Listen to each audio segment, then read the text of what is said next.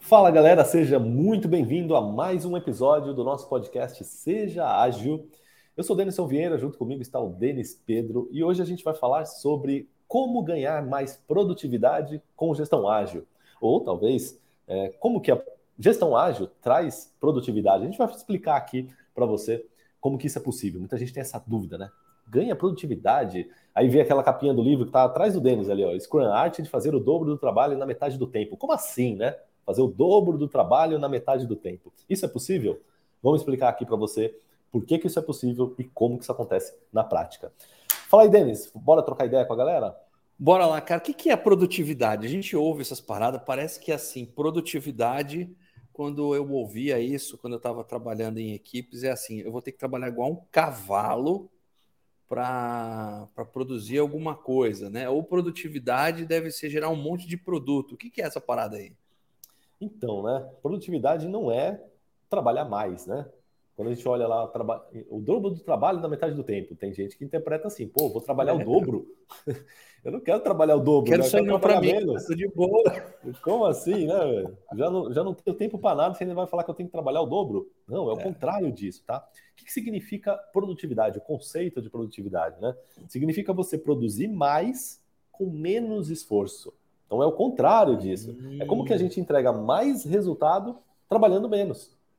Não quer dizer que, ah, não, então quer dizer que eu não preciso trabalhar, não preciso fazer nada. Não é isso, né? É então talvez o, o, título do livro deveria ser o, o, menos esforço com o dobro do resultado. Vamos escrever esse. Nossa, legal, né? Menos esforço. O dobro do resultado com menos, com a metade do esforço. Ó, oh, isso melhor ainda. ficaria mais claro, né? Vamos escrever esse, galera. Pode crer, né? Então, assim, isso significa produtividade, né? É... E aí, muita gente confunde com algumas coisas, né, Denis? Vamos ver ver, ver se você concorda comigo aí. Mas muita gente acha que ser produtivo é ser multitarefa. Ou pensa que, pô, fazer várias coisas ao mesmo tempo, eu tô, tô super produtivo, né? Comecei, trabalho em quatro projetos e ainda cuido do, do cachorro, cuido do não sei o quê, estudo. É fazer muita assim, coisa ao mesmo assim, tempo? Não é. Tem né? aquele lance do tipo, eu vou publicar no LinkedIn aqui que eu não tenho tempo para nada, não é? Ou então aquele cara que chega na entrevista e fala: qual é o seu ponto fraco? Qual é a resposta que os caras sempre dão, né? Ah, Olha, eu, eu na verdade sou perfeccionista, sou workaholic, né? E assim, mostrar que você está trampando, meu, não quer dizer que você é produtivo, quer dizer que você tá você é esforçado, não vai para falar o mínimo. E assim, publicar na rede social que você é, poxa, eu sou multitarefa, ou eu faço muitas coisas, pode ser bacana, mas não, não mostre para o seu chefe que você está fazendo mais gol, entendeu? Está fazendo mais resultado. Então, e no fim do dia é o que ele espera. E assim, digo mais, Denis, se o teu chefe está ouvindo isso aqui, ele vai entender, ele vai, ao ler isso aí, ele vai perceber que você não é produtivo. Porque a gente não, vai mostrar, vai explicar aqui por que, que multitarefa é o contrário. Né? Ser, ser uhum. multitarefa é o contrário de ser produtivo. Normalmente, quando você tenta fazer duas, três, quatro, dez, quinze coisas ao mesmo tempo, você não faz. Quanto mais coisas você tiver sendo feitas ao mesmo tempo, menos produtividade você vai ter no geral, menos coisas você vai entregar, menos tá qualidade tudo bem com ter. isso, né, cara? Às vezes a gente fica preocupado de, poxa, eu preciso demonstrar que eu estou trabalhando. Na verdade, você precisa demonstrar que você está sendo eficaz, né? Está tendo bom resultado. E, exatamente. E o que é ser eficaz e bom resultado? É de fato entregar o resultado que precisa ser entregue, né? É, é entregar aquilo que o teu chefe, a tua empresa espera de você. É entregar o resultado do, assim, pouco importa o esforço que você está empregando para gerar aquele resultado. O que importa é o resultado final. É, para quem está te contratando, para quem está esperando um trabalho seu. E as pessoas não estão nem. Ó, exemplo, né? Sei lá, eu pegar, eu tô com a canetinha aqui, ó, canetinha Bic, canetinha clássica, né? O que, o que é esperado dessa caneta Bic aqui? É esperado que eu coloque ela no papel e ela escreva, né? Saia a tinta bonitinha ali, escreva, sem borrar. É isso que é esperado de uma caneta Bic. Se o cara que construiu essa caneta, ou a máquina, ou seja lá o que for, que construiu essa caneta, demorou 10 segundos para fazer a caneta, ou demorou uma semana para fazer essa caneta, para mim, como consumidor, como usuário, da... pouco importa. Eu só quero que a caneta funcione, não é? Sim. Eu não estou nem aí se, se foi muito esforço ou pouco esforço para fazer a caneta. Percebe que o valor do, da caneta não está no esforço que foi empregado para criá-la. O valor está no resultado que ela gera o mesmo princípio está em você como profissional. O resultado que você gera para a empresa vale muito mais do que o, o esforço que você está empregando ali. Então, é, você tentar mostrar que, ah, estou trabalhando em vários projetos, estou trabalhando o tempo inteiro, estou ocupado, estou com a agenda cheia, isso não quer dizer nada. Não é isso que vai te transformar num profissional mais valioso, não é isso que é mais produtividade. Produtividade não é estar ocupado fazendo. Inclusive, você estar ocupado fazendo um monte de coisa o tempo inteiro, o que garante é que você não vai ter tempo para muitas vezes fazer alguma coisa importante, algum imprevisto que surja, que você está com a agenda toda ocupada, é, garante que você, muito provavelmente, vai ter problemas de, de, troca de contexto entre uma atividade e outra. Isso, quem já tentou fazer duas coisas ao mesmo tempo sabe o que acontece. Você está fazendo uma coisa, opa, para, vou fazer a outra. Aí você vai ter que lembrar, caramba, onde eu parei aqui mesmo? Onde eu... Aí você perde um tempo para lembrar onde você parou, recomeçar. E aí quando você engaja na nova, no novo projeto, você começa um terceiro. Aí você para esse daqui começa o outro. Aí depois, quando você vai voltar para o primeiro, puta, você não lembra mais o que, que você estava fazendo. Você, ou seja, você perde muito mais tempo nessa troca de contexto do que o ganho de produtividade que você acha que está tendo fazendo várias coisas ao mesmo tempo. Tá? Logo, ser multitarefa, ou tentar né, ser multitarefa, é a pior coisa que você pode fazer. Nossa, cara, ontem eu fui pego na mentira ontem pela minha esposa, né? Eu estava lá navegando no meu WhatsApp e nos grupos e vendo lá tal. Um, um, pouco da culpa era sua porque eu estava falando com você. E aí eu estava olhando lá tal e ela falando comigo. Não, tal, não sei o que, você entendeu? Não, não entendi. Não, não sei o. Não, então fala aí o que você fala, o que, que, eu, que eu contei para você aqui. Eu falei, pô, mano, Fudeu, né? Você não tava fazendo. Assim, você tava tava, falando com ela e no WhatsApp? Não tava, né? Um é, eu tava fingindo que tava entendendo o que ela tava falando ali. Não, concordo, mas a gente precisa ver isso de um outro, de um outro aspecto. Aí ela falou, pô, que frase mais né? quadradinha tal, né? Ele não fala assim, né? Mano? Tá me enrolando. E eu tava enrolando ela mesmo e ela me pegou. E não dá para fazer assim, tá? dedicar atenção genuína para duas coisas uh, ao mesmo tempo. E esse paradigma que você falou aqui de ter agenda lotada, cara, no começo, eu me lembro quando eu era Scrum Master, eu olhava a minha agenda assim, eu tinha orgulho daquilo, cara. Falava, nossa, que legal, ó, nove e meia eu tenho daily, depois eu tenho reunião com o time ali para planejar alguma coisa, depois não sei o que. Eu ficava orgulhoso de que eu só sentava no, na minha mesa para olhar os meus e-mails, meu computador ali, era tipo quatro e meia da tarde. E eu me achava produtivo, cara. Porque eu olhava a agenda assim, nossa, não tinha espaço para nada. Quando na verdade não estava produzindo nada, velho.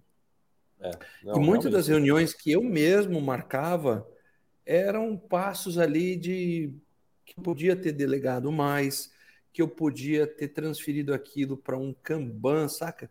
Podia ter usado as cerimônias do Scrum, mas estava começando, não aprendia direito, né? Então me achava com a agenda lotada. Boa. Logo, então assim, dois pontos que a gente falou aqui, né? É, ser multitarefa não vai te deixar mais produtivo, vai fazer o não inverso, vai. vai te deixar menos produtivo. Então, e aí a gente já vai explicar como que a gestão ágil te ajuda nisso, né? Quando você coloca a gestão ágil, você traz todo um ferramental para tentar trazer foco, foco nas poucas coisas. Não é ser monotarefa, é ser, é, é ser super foco, né? Exatamente. É, não é ser monotarefa, é ter foco naquilo que realmente importa é, começar e terminar, começar e terminar, e não começar um monte de coisa e não terminar nada, né? É isso que a gente vai falar aqui, como que a gestão ágil te ajuda a fazer isso.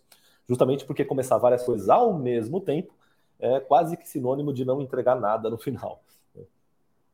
É, e outro ponto, o segundo ponto que a gente falou aqui, não é, é ser produtivo não é ter aquela agenda lotada e estar tá trabalhando o tempo inteiro, não ter tempo para nada. Não, isso não é produtividade. Isso é também um sinal de falta de produtividade. Né? É um sinal de que alguém não sabe se organizar, não tem o tempo organizado, não consegue. Se você não consegue organizar a sua própria agenda, quem dirá o projeto da sua equipe, da sua empresa? É uma imagem ruim que você passa é, é, para o mercado. Né? Por isso que eu falei aqui, se o teu chefe está ouvindo esse episódio e você coloca lá no teu LinkedIn, sou multitarefa, tenho, trabalho o tempo inteiro, entro cedo, saio, sou o último a sair, não paro um minuto, almoço na mesa do escritório, ele vai entender que, cara, não é bom. Você não é alguém que vai ser, provavelmente, alguém que vai ser produtivo no trabalho. Talvez ele vai então, pensar que você é multitarefa e mono resultado, né? Mono resultado, ou zero resultado, né?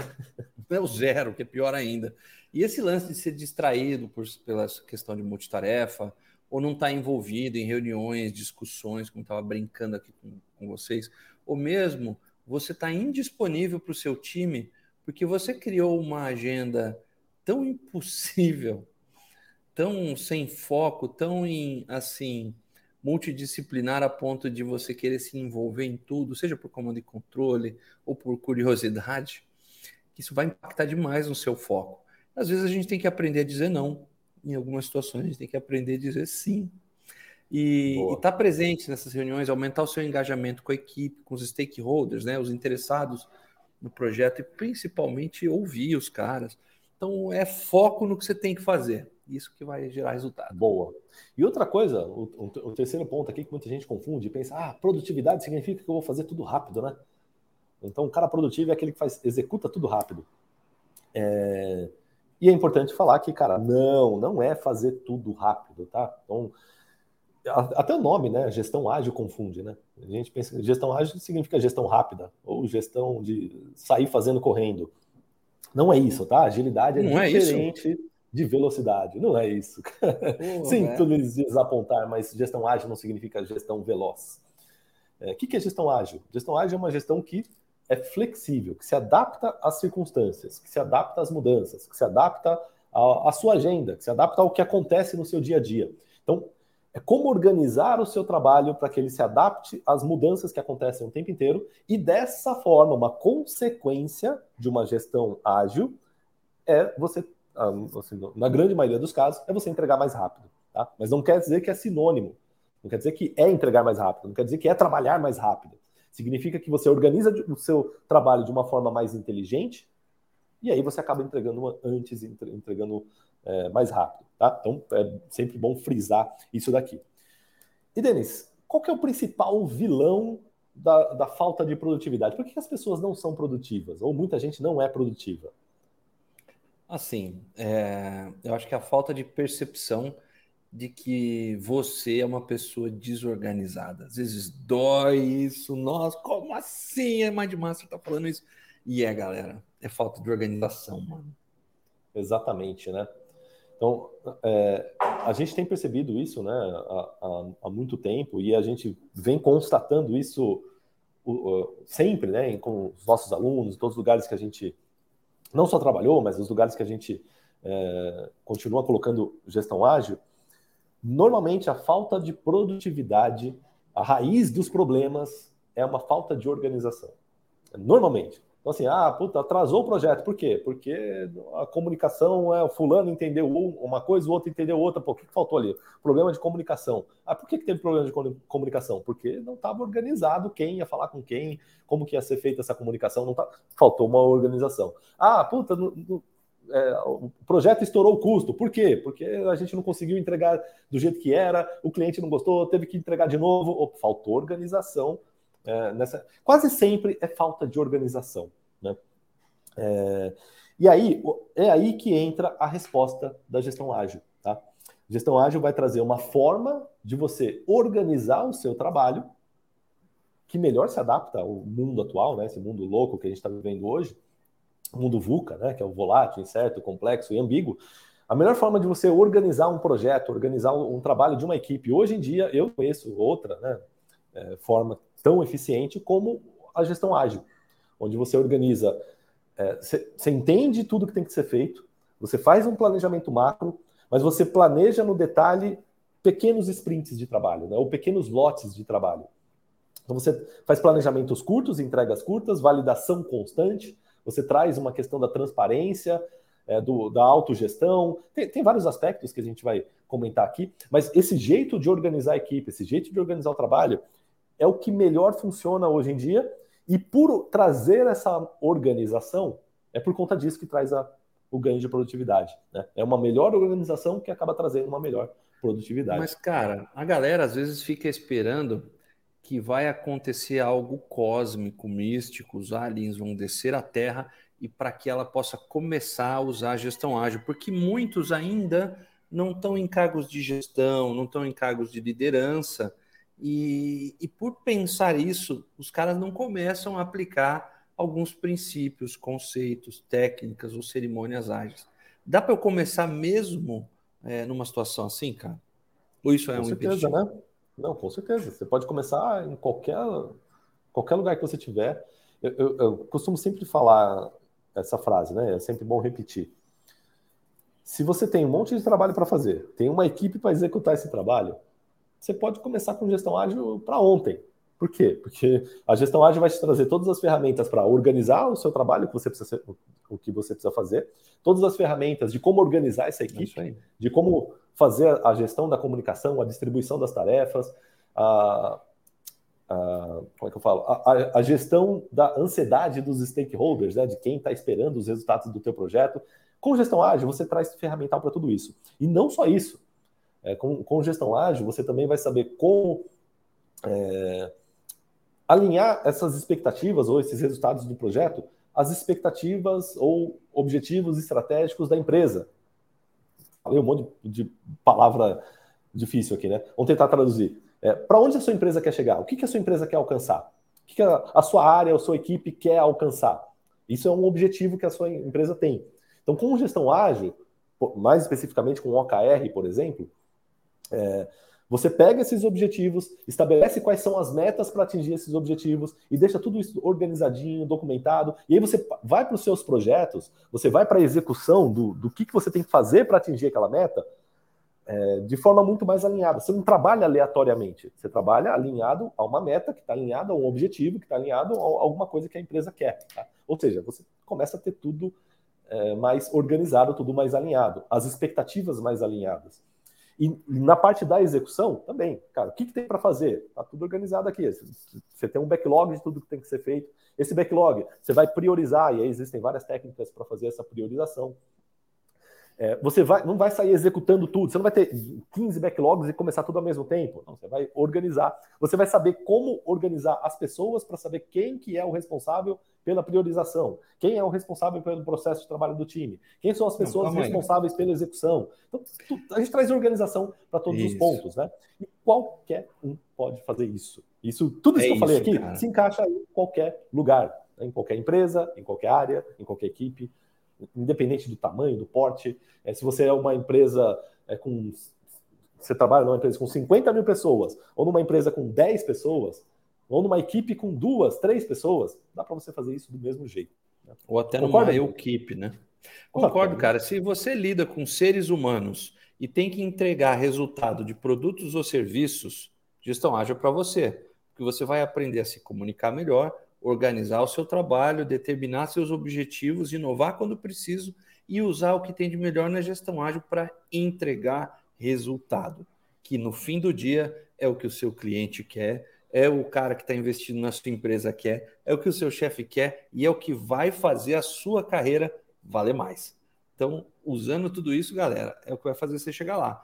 Mas assim, a gente falou um monte de palavra bonita aqui, pô, backlog e tal, e planning, OKR. E às vezes a gente não sabe isso, né? A gente vai contar aqui, é, dar um, uma geral nisso, mas o Denison tem uma, uma explicação que eu gosto muito quando ele faz, de explicar a diferença entre a vida real e o planejamento tradicional e a gestão ágil, né? Como se a vida fosse uma corrida, né? Você lembra disso? Boa, vamos lá. É, basicamente, que analogia eu gosto de fazer, né, para explicar isso? Acho que todo mundo aqui já deve ter ouvido aquela frase, eu acho que foi até de um presidente americano, se eu não me engano, que, que é mais ou menos assim. Se me dessem duas horas para cortar uma árvore, eu passaria uma hora Abraham e quarenta. Ah, o Lincoln, né? Passaria uma hora e quarenta amolando o machado. E aí, 20 minutos eu ia lá e cortava a árvore. Pô, isso funcionava muito bem na época do Lincoln, né? Que as coisas não mudavam árvore, muito. Né? As coisas não mudavam muito o tempo todo, né? As coisas, é. Sei lá, o, o, a carroça que puxava o cavalo era a mesma de 30 anos atrás, que ia ser a mesma de 30 anos para frente, né? Não tinha tanta mudança né, no mundo. A realidade do mundo de hoje é outra, né? Talvez essa frase do Lincoln hoje em dia, é, a gente pode colocar algumas premissas para ela ser verdadeira. Você poderia dizer assim, ó, legal, Lincoln, você pode ficar aí uma hora e quarenta amolando o machado, mas nada garante, tá, no mundo atual, que a árvore, depois que você acabar de amolar o machado, a árvore está no mesmo lugar. E digo mais, pode ser que essa árvore, que a hora que você for cortar lá, você começou a molar o machado, né? A hora que você for cortar a árvore, talvez a, você, você pegou um machado para madeira dura, e talvez a árvore, quando você chega lá, ela não é mais aquele tipo de madeira, é uma madeira mais, é, sei lá, não sei se mais dura tipo ainda. É, mais dura ainda. Ou talvez, pior, né? Ó, Lincoln, quando você, ele ficou lá, uma hora e quarenta molando o machado. Né? Quando ele chega com o machado todo feliz, né? É um poste lá. Então, Lincoln, não é mais uma madeira, é um poste, tá? Agora é de concreto. Esse machado aí não sei se vai servir muito bem, não, cara. Teria que ser outra ferramenta. É Ou seja, a mudança, né? Hoje em dia, as coisas mudam. E mudam numa velocidade nunca antes vista na humanidade. Né? As coisas mudam o tempo inteiro. E as coisas estão todas conectadas. Ou seja, o mundo é mais complexo, o mundo é mais volátil. Você tentar trazer essa analogia da, do Machado aí para um projeto de vida real hoje em dia é, é, o que a gestão tradicional tentou fazer no, no século passado, que até funcionou. Né? No século passado, muitos pro, grandes projetos é, foram entregues, aconteceram usando gestão tradicional. O que é a tal da gestão tradicional? É, é a gestão do, do Lincoln. É a gestão onde você procura passar a maior parte do tempo fazendo planejamento do seu projeto ou planejamento das atividades para quando chegar o momento da execução, ela ser rápida. Né? Quando que isso funciona? Quando não tem muita mudança. É, quando o projeto você tem baixa incerteza, né? você sabe, cara, é, é, é, desse jeito, não vai mudar, é assim que faz, não, não, ninguém vai pedir mudança nenhuma. Beleza, você pode planejar os mínimos detalhes e depois executar, porque não vai ter mudança. Mas tem um aspecto Agora, que eu concordo com o Lincoln, cara, que é você se autoavaliar, se auto-organizar para então se preparar para a execução. Nesse aspecto, se a gente tentar fazer um paralelo entre amolar o machado e se reorganizar e, e se planejar e aí cair dentro para execução, aí talvez, talvez a gente concorde com o Ibrahim. Então, depende do que, né? É que, depende da velocidade. De, não, depende de, de, como que você interpreta a frase do Lincoln, né? É, o que, que na gestão tradicional Claro que ela não foi inspirada na frase do Lincoln, mas é, é, era uma analogia perfeita, porque você pegar um projeto, sei lá, um projeto qualquer aqui, e eu vou ficar, e eu estimo que vai demorar seis meses para entregar esse projeto na equipe. E aí você fica quatro meses e meio planejando o projeto. Para depois é. querer executar, é muito provável hoje em dia que na hora que você for começar a executar, todo aquele teu planejamento não serve mais.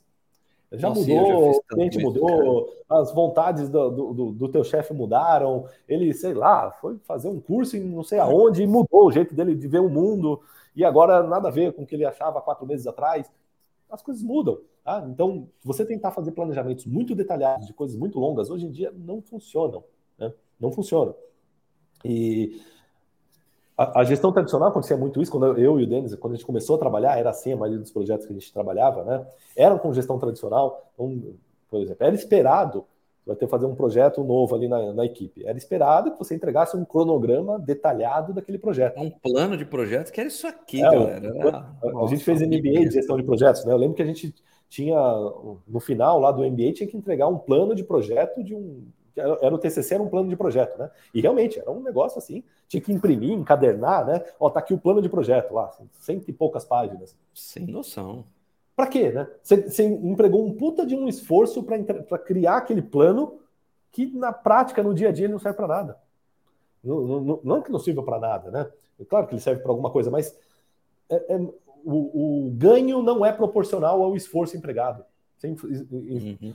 Você põe um esforço enorme num negócio que vai ter que ficar mudando o tempo inteiro. Para quê? Para quê? E aí a gestão ágil ela vem justamente para responder isso. Ou não, você não vai fazer um plano de projeto de 150 páginas.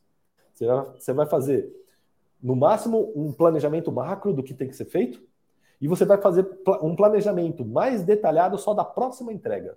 Então, se você vai entregar a cada 15 dias alguma coisa, você vai planejar detalhadamente só 15 dias. E no final então, desse. É, é, priorizar constantemente, né? Aquela coisa priorizar de fazer a coisa certa no momento certo. Exatamente. Ah, e eu acabei esquecendo de falar, né? De, a, a, explicação que você, você até comentou lá do corredor, né? A analogia que eu sempre uso. Então, qual que é essa analogia do corredor? Para a gestão tradicional, a, a, gestão ágil e a vida real, né? Imagina que você é um, um corredor de maratona. Sei lá, maratona não. Um corredor de 100 metros rasos.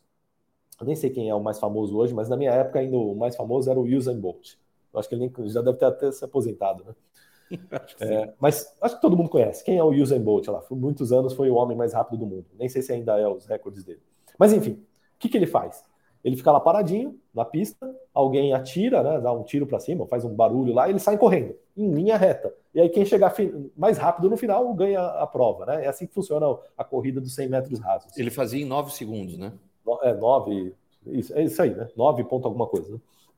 E o grande lance é você pode considerar o Usain Bolt o ser humano, a pessoa mais veloz do mundo dentro daquela, daquele universo, daquele contexto que não tem obstáculo, não tem buraco, não tem montanha, não tem pedra, não tem nada. É uma linha reta que ele tem que correr e chegar no final. Ali, ele é a pessoa mais rápida do mundo.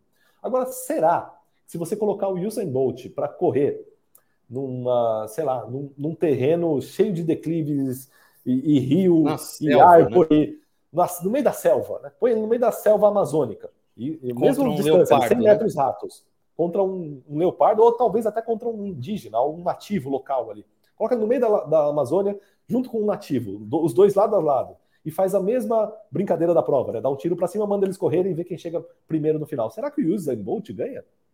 Não sei, tá? Isso aqui é uma hipótese totalmente louca, né? Que a gente tá inventando leopardo, aqui agora. Cara. Mas eu também eu apostaria no, no, leopardo. No leopardo, com certeza, né? Ganharia. Mas para ficar justo, né? Coloca um outro ser humano ali contra ele. É, tinha índio, um... então. Cara, o índio provavelmente ganharia. Provavelmente. Por quê? Porque o índio ele vai correr de uma forma mais ágil. E por que, que tem que ser. E, e, o que, que significa ágil aí? Não quer dizer que o índio é mais rápido que o Usain Bolt, quer dizer que o índio ele está mais habituado às mudanças, às coisas aleatórias, aos obstáculos aleatórios que vão surgir no meio do caminho. O índio, ele muito provavelmente ali, ele está mais habituado a, opa, se caiu, se tem um galho de árvore, como que eu pulo ele? Se tem uma pedra, por onde, como que eu desvio? Ah, se tem um negócio aqui, isso aqui eu não posso pisar. Ele sabe que se ele pisar ali, talvez tenha um buraco. O índio está mais habituado a contornar os obstáculos conforme eles surgem. O Usain Bolt não, ele só sabe correr em linha reta. O que, que essa analogia tem a ver com os nossos projetos? A gestão tradicional, que você, a, a gestão do Lincoln lá, né, que tenta ficar 80% do tempo amolando o machado, fazendo planejamento, planejamento, planejamento. Que, onde ela serve? Ela serve muito bem lá para o Usain Bolt. Ele vai ficar lá 80% do seu tempo na academia, treinando a perna, treinando o braço, não sei o quê, porque a execução não tem muita mudança. A execução é uma linha reta. Ele corre e tem que chegar ali do outro lado. A vida real não é igual à pista de atletismo. A vida real ela está mais para a selva da Amazônica. A vida real a qualquer momento vai aparecer uma cobra, sei lá, aparece o tal do leopardo, um rio ali. a onça, né? Ou um rio, ou, ou, ou, você esperava que tinha um rio, de repente o rio seca. A vida real é assim. A vida real dos seus projetos vão ser é assim que acontece, né? Troca as pessoas da equipe, você está contando com um cara e o cara sai da equipe, ou você está contando com o, o, o, cliente pediu uma coisa e depois ele fala que não pediu. Você fala, mano, você pediu. E, e enfim, né? Você está lidando com seres humanos. A vida real ela não é uma linha reta. Logo, por isso que a gestão tradicional, a gestão de planejamento de, de corrida, é, você planeja muito para chegar é, lá no final, ela não funciona quando ela se depara com esse monte de obstáculo. Porque aquele teu planejamento não funciona. Você fala, pô, não, peraí, mas eu planejei, não era para ter essa pedra aqui no meio.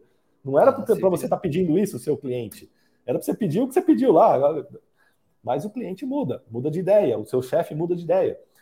Logo, por isso que a gestão ágil funciona muito bem hoje em dia. Tá? E a gestão ágil, ela é como seria o nosso índiozinho aqui no nosso exemplo. Né? Provavelmente ele vai chegar mais rápido. Não que ele seja mais veloz do que o Usain Bolt, mas provavelmente ele vai chegar mais rápido no objetivo final. Mas o Esse desafio é o... nosso aqui ainda está em ganhar produtividade. A gente falou aqui de, de como se adaptar aos obstáculos. A gente falou rapidinho aqui sobre priorização, né? Então você vai ter que priorizar algumas coisas, dar foco, trabalhar naquilo mas a gente deu um ampassant ali no fazer o que realmente importa para você alcançar o objetivo. Cara, como é que gestão ágil ajuda a gente a fazer aquilo que realmente importa para alcançar nosso objetivo e como que a gente executa isso é, de uma maneira que a gente vai chegar lá, cara? Bom, vamos fazer o seguinte, vamos pegar o Scrum, né, que é o método ágil mais famoso, mais utilizado e a gente usa muito é, no, dentro do nosso arcabouço de gestão ágil é, quer explicar um pouquinho o 353 ali do Scrum, os três papéis, três eventos, responsabilidades? E aí a gente vai explorar em cima disso. Pô, por que, que se a gente organizar dessa forma, com o 353 aqui, que do, do Scrum, por que, que a, gente, a gente fazer isso a gente ganha produtividade? Então vamos lá. Bom, vamos resumir o Scrum aqui para vocês em responsabilidades em eventos e artefatos. Quais são essas responsabilidades do Scrum? O tem três responsabilidades que são delegadas para as pessoas exercerem ali certos papéis ali dentro. Essas responsabilidades são o Scrum Master, que é aquele que cuida do processo, que faz realmente o Scrum acontecer, tá bom? Então ele treina o pessoal, ele ajuda as pessoas a entenderem o que tem que fazer para que o projeto aconteça. Ele é um, um grande líder de processo, né? O, a outra responsabilidade é o product owner, ou dono do produto, que é aquele que é responsável pelo projeto. Tá? Ele tem o interesse que aquele projeto saia do papel. Então é aquele que está em contato com, com a direção da empresa, com os executivos, tem noção do impacto que aquilo pode causar em termos de meta de negócio, em termos de impacto para a companhia, para os objetivos. Ele, ele é o cara que está super alinhado às metas e ele vai bater o bumbo ali dentro do projeto, falando: olha, galera, eu preciso que isso aqui seja priorizado. O que, que é o priorizado? Se a gente fizer, tem uma lista de coisas para fazer que a gente chamou de backlog, eu já vou explicar isso. Essa lista, é, esses itens que estão aqui são os que têm que ser feitos primeiro. Se a gente entregar isso aqui, nossa, a gente já vai marcar o maior golaço com o nosso cliente. Então ele vai priorizando por valor. E a última responsabilidade que tem nessa lista é o time de execução, o time do, do projeto, né? Ou a literatura chama de developers, mas eu gosto de chamar de membros do time, tá bom? Então, essas três responsabilidades formam o time Scrum.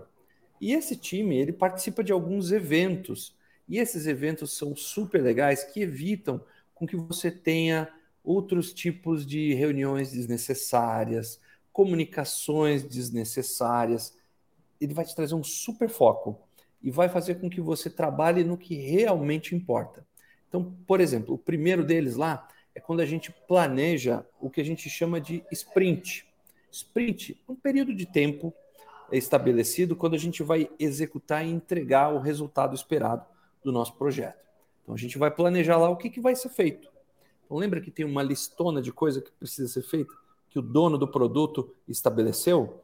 Então vai ser feito um, vai ser retirada essa listona alguns dos objetivos que a gente precisa entregar, algumas das tarefas priorizadas, as que são mais importantes, e a gente chama de sprint backlog. Tá bom? Eu vou falar daqui a pouco dos artefatos. Então a gente está executando, planejando o que vai ser feito dentro da sprint. A execução do sprint é exatamente isso, que é um evento super importante, né? Que é a entrega, é o fazejamento da parada, né? Quando a gente está executando essas tarefas. Todo dia tem uma reunião de até 15 minutinhos, que a gente chama de reunião diária, porque acontece, adivinha, todo dia, isso mesmo, dura 15 minutos para a gente ver o que, que a gente avançou em, em direção a esse objetivo. Então, o que, que eu vou fazer hoje, se eu estou com alguma dificuldade. Pô, eu fiz um negócio ontem, foi super legal, tá todo mundo na mesma página. Eu gosto de dizer que essa é reunião de colocar as pessoas na mesma página. Acabou a sprint, vamos imaginar aqui que essa sprint dura 15 dias, duas semanas. Acabou, que, que a gente fez nessa sprint? Ah, a gente construiu a caneta do Denison. Mostra a caneta aí, mano. A caneta do Denison. Então vamos avaliar, ver se ela atendeu o que o cliente esperava. Putz, eu queria, na verdade, uma caneta vermelha. Ó, deixa. Caneta vermelha. Aqui, ó, tem Aí, tem uma caneta vermelha. Beleza, a gente vai se adaptar para no próximo sprint também construir uma caneta vermelha. Então, esse é a revisão do produto que foi feito ou do serviço ou dos indicadores. Enfim, vocês vão avaliar o que, que foi feito. E também tem mais um evento que é a retrospectiva. Não é aquela do jornal do final do ano, não. Retrospectiva é você parar com o seu time e falar: Meu, nesse sprint, o que, que a gente mandou muito bem? E olha que é difícil, hein? É difícil a gente parar para avaliar o que, que a gente fez de positivo. É mais fácil empurrar o muro do que construir ele. Mas enfim, a gente avalia isso. E o que, que a gente não fez tão bem que a gente pode melhorar no próximo sprint? Existem, olha, centenas de técnicas para fazer isso, mas a essência é, é, isso. Então, esse ciclo de trabalho de você planejar o que vai fazer no sprint, executar o que você vai fazer no sprint, todo dia revisar ali, poxa, estamos indo bem, o que, que eu fiz? Ó, oh, tenho dificuldade, me ajuda aqui e tal. O Scrum Master vai estar tá atuando nisso. No final do sprint, vai revisar a sprint para ver se o que foi entregue foi realmente aquilo que era esperado. Vai fazer retrospectiva para ver se o jeito que a gente está trabalhando, pô, a gente pode melhorar o jeito que está trabalhando para a gente ser mais ágil, mais adaptável, quase o índio do Denison. Poxa, podemos. E os artefatos que são construídos nesse meio tempo é o backlog do produto, que é aquela grande lista que o product owner tem, o backlog da sprint, que é a lista da lista, né? Aquilo que a gente vai trabalhar no sprint, e a entrega efetiva do sprint, ou incremento, como diz a literatura, que é aquilo que a gente se comprometeu. Galera, fazendo isso, você vai ganhar hiperfoco, vai produzir mais em menos tempo, sem perder qualidade. Vai deixar o zoinho do seu cliente brilhando uhum. e vai ganhar produtividade. Então, resumindo, né? O que, é tudo isso daí? São três papéis. Você vai organizar a sua equipe em três papéis, né? É o Product Owner, o Scrum Master e a, a equipe que executa. Então, são três papéis, tá? Você vai fazer cinco eventos, onde um, deixa deixa eu contar aqui, ó, um, dois, três, quatro deles são reuniões. Então, você vai ter quatro reuniões que você vai implementar aí no seu time. Um dos eventos é a própria, é o fazejamento, né? É, é, é o fazejamento em si, e os outros quatro são reuniões. Então, você vai organizar a equipe em três papéis, vai ter quatro reuniões que você vai implementar, que o Denis comentou, a diária, review, retrospectiva e a planning. E você vai entregar quatro coisas. Você tem quatro coisas três. entregáveis. Ah, oh, desculpa, três coisas entregáveis, que são os que a gente chama de artefatos. Isso aqui que o Denis acabou de falar é o famoso 353 do Scrum, né? o jeito que a gente é, costuma falar e até para fixar e lembrar aí as regrinhas. Quem que tem que saber disso? É o cara que for o Scrum Master. A gente acabou de falar que você vai organizar o seu time em três papéis ou três responsabilidades. O cara que for o responsável, ou a, a, o cara, o cara aqui, mas é qualquer homem ou mulher, né? A pessoa responsável é, por ser Scrum Master do time é quem tem que cuidar disso daqui. De, opa, o time está organizado nos papéis certos? Quem é o Product Owner? Está fazendo o papel de Product Owner? Estamos fazendo as, as cinco, os cinco eventos aqui, né? Tá tendo sprint, estamos tá, fazendo planejamento da sprint, está tendo retrospectiva, está tá acontecendo a reunião diária.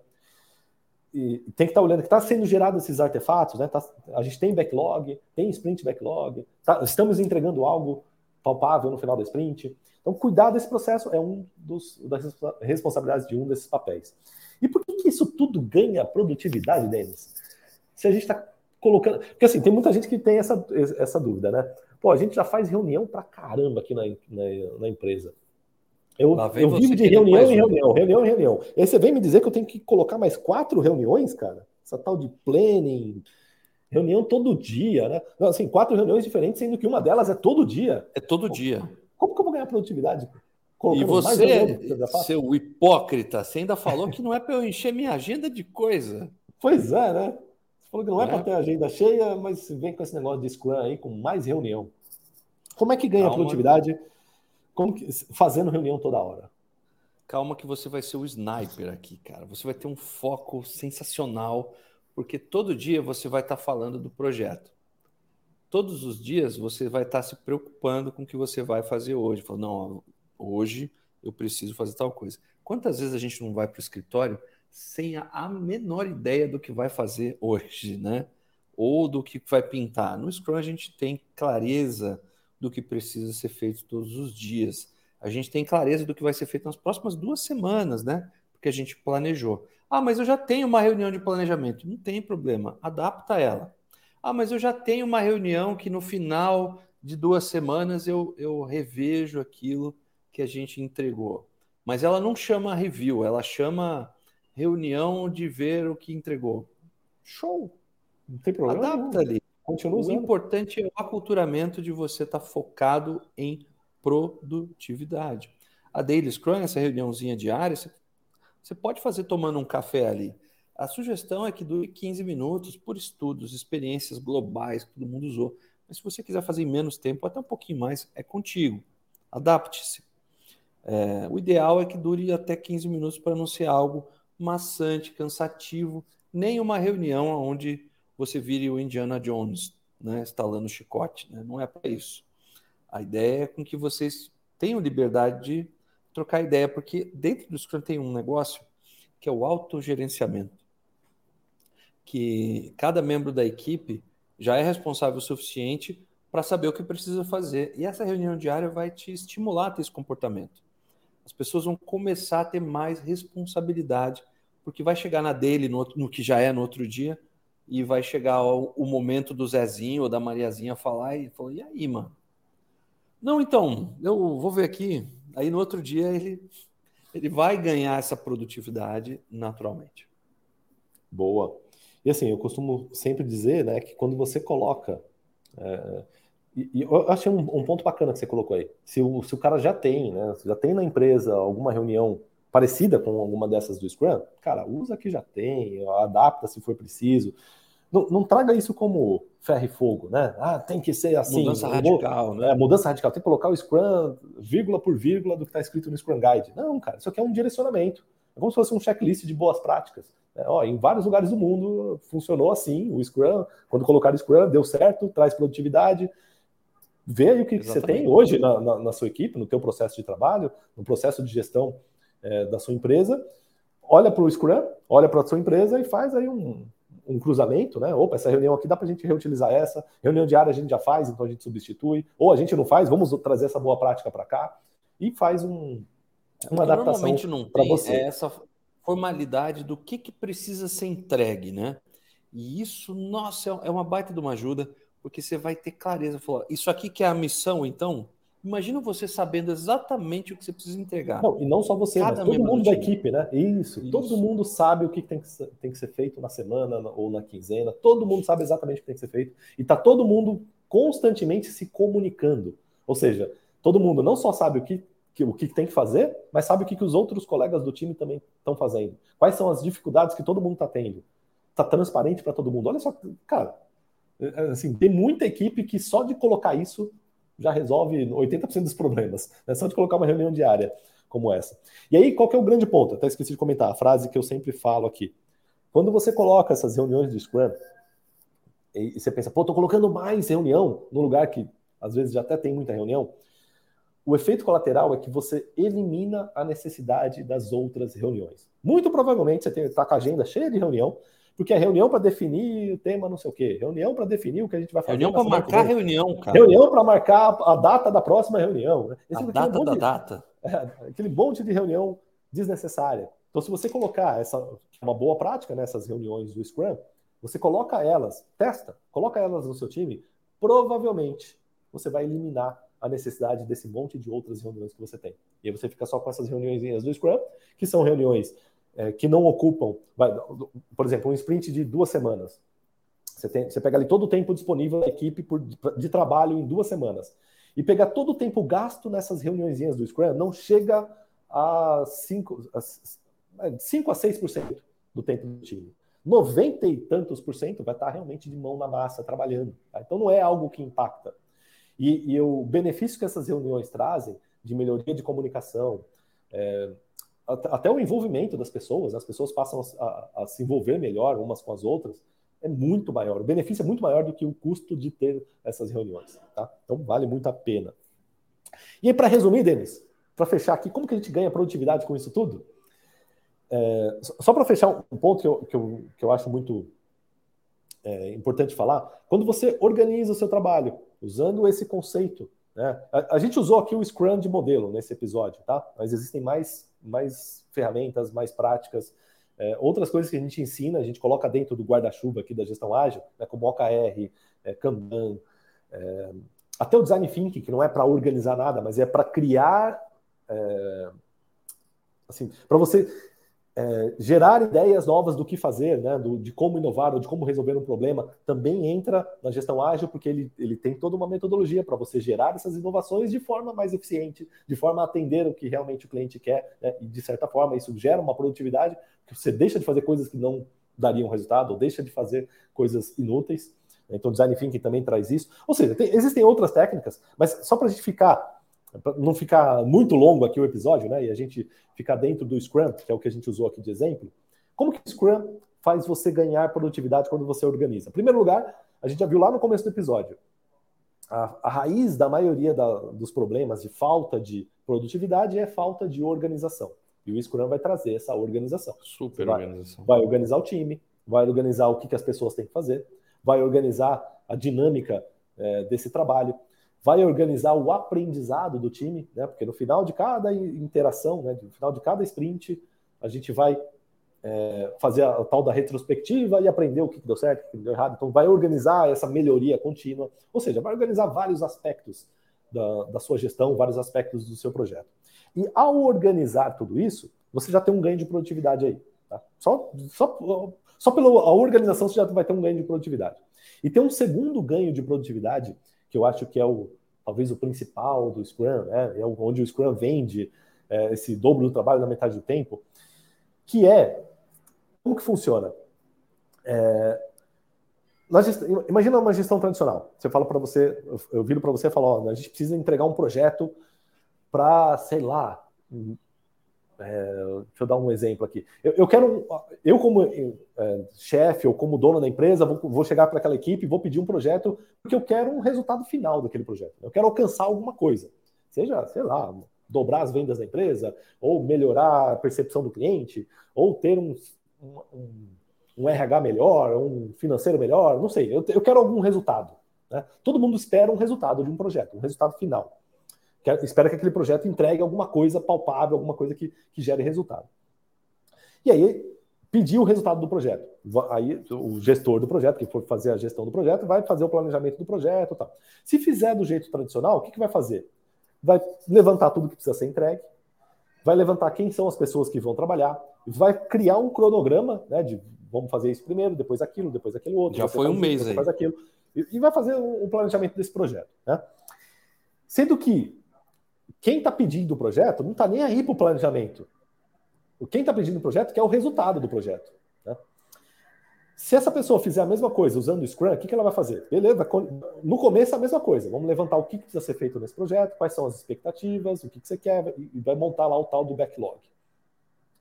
Só que vai começar a executar o projeto seguindo a ordem de prioridade desse backlog. Né? Então, o Scrum, você vai, Tem mais vai pegar, valor, né? beleza, o que, que, é mais, o que, que entrega mais valor aqui para você, cliente? Aí o cliente vai falar, opa, isso aqui, isso aqui é mais importante para mim. Beleza. Então, começa, a gente vai, então no primeiro sprint, seja, sei lá, vamos supor que seja sprint semanal. Na primeira semana, a gente vai trabalhar nessa primeira coisa que entrega mais valor e já vai entregar.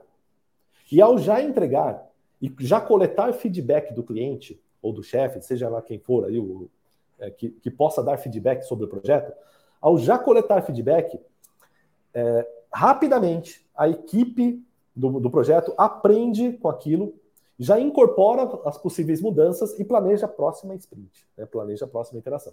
E aí trabalha na próxima interação. Ao trabalhar na próxima, 15 dias depois ou uma semana depois, entrega e já coleta mais feedback. Opa, peraí, é, não é nessa linha que vocês têm que ir, tem que ir para outra. Ah, isso que vocês fizeram tá bacana, mas isso aqui não tá. Para de fazer isso aqui, muda isso daqui. Então, rapidamente você já vai absorvendo esse aprendizado com o projeto. O que, que acontece a longo prazo com o Scrum quando comparado a projetos tradicionais? Né? No longo prazo, o Scrum, por ele estar aprendendo constantemente, está né, tá entregando e aprendendo, entregando e aprendendo, entregando e aprendendo, ele acaba entregando o resultado do projeto antes do que o tradicional, que ficou muito tempo planejando para entregar lá no final. Né? Porque ele entrega no final e ele vai aprender se deu certo ou errado só lá no final. O Scrum não. Com o Scrum você já vai aprendendo o tempo inteiro. Como a gente trabalha em sprints, a gente está aprendendo o tempo inteiro. E é esse o grande trunfo do Scrum tá? no, no mercado de trabalho. É aí que ele ganha muita produtividade. Porque organiza o trabalho de tal forma onde a equipe, além de ter toda aquela questão da autonomia, transparência, aquela coisa toda, trazer organização, e a organização em si já traz produtividade, além disso tudo, o jeito de trabalhar, o modus operandi, faz com que a equipe, o projeto, né, aprenda ao longo do tempo e chegue no resultado final antes. Tá? É assim que o Scrum acaba ganhando produtividade. Algo acrescentar nisso aí, Denis? Sensacional. É isso, assim, né? A, a única coisa que recomendo para você que está ouvindo o nosso episódio Aliás, duas. primeira, curte a gente, compartilha, tá bom? E mas tenta começar por uma dessas dicas que a gente deu aqui, seja pela sua reunião de planejamento, seja por uma reunião de retrospectiva, de review ou mesmo pela reunião diária, que você possa aí começar a ganhar produtividade e conta pra gente, vai lá no LinkedIn, marca a gente, comenta no Instagram, a gente vai ficar feliz de ver o seu progresso aí, o seu ganho de produtividade. Muito bom. Espero que a gente tenha sanado suas dúvidas aí sobre como a gestão ágil te ajuda a ganhar produtividade. Se você gostou do episódio, ou também se não gostou, é, responde a nossa pesquisa, tem uma pesquisa de NPS, né? Do, Aqui embaixo. Cada episódio nosso está na descrição do vídeo, a gente também manda por e-mail. É, você dá uma nota lá de 0 a 10, o que você achou sobre o tema de hoje. Isso ajuda muito a gente a construir os nossos próximos episódios. Então é isso, obrigado a todos que nos assistiram até aqui. Obrigado, Denis, por mais um episódio do Seja Ágil e a gente se vê na próxima. Um abraço e seja, e seja ágil.